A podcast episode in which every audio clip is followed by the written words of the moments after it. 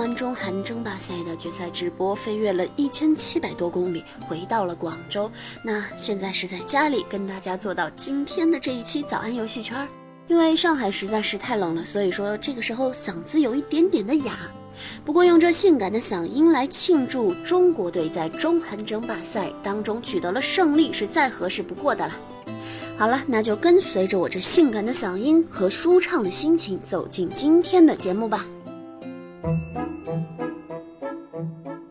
有三个月呢，四年一度的世界杯又要到来了。目前呢，所有的国家队都已经进入了紧张的备战阶段。帅哥军团意大利准备了两场热身赛调整状态，卫冕冠军西班牙也公布了自己的备战行程。英格兰则是请来了精神科医生给球员做心理辅导，听起来好像有点怪怪的。就连中国男足也制定了有针对性的热身计划。当然了，别的球队都是在准备今年的世界杯。国足是在准备四年之后冲进世界杯。日本队呢比较奇特呀，热身赛倒是没怎么打，而是弄出来了一个球队的吉祥物皮卡皮卡丘。没错，就是宠物小精灵里面的皮卡丘。这个消息由日本队的官方赞助商阿迪达斯和任天堂联合公布。在上个星期的见面会中，身穿日本队服的皮卡丘陪同球队主帅扎克罗尼一同亮相，为日本队的世界杯之旅助威。对皮卡丘的邀请呢，来自于日本队设计的圆阵计划。演艺界、体育界乃至游戏界的名人将在场外组成圆阵，勾肩搭背围在一起为球队呐喊加油。而第一位收到邀请的圆阵大使就是皮卡丘。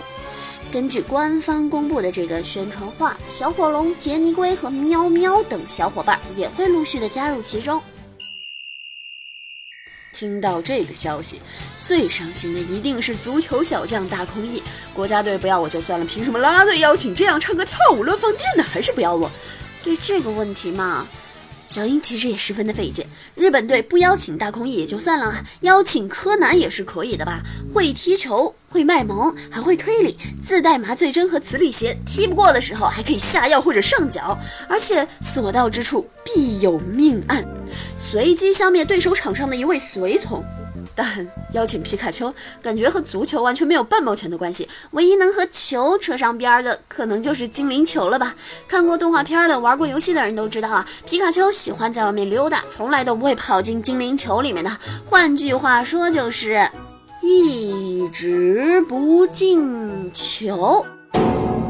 我觉得这回日本队有难度了。希望我的预言不会成真吧，成真的最好了。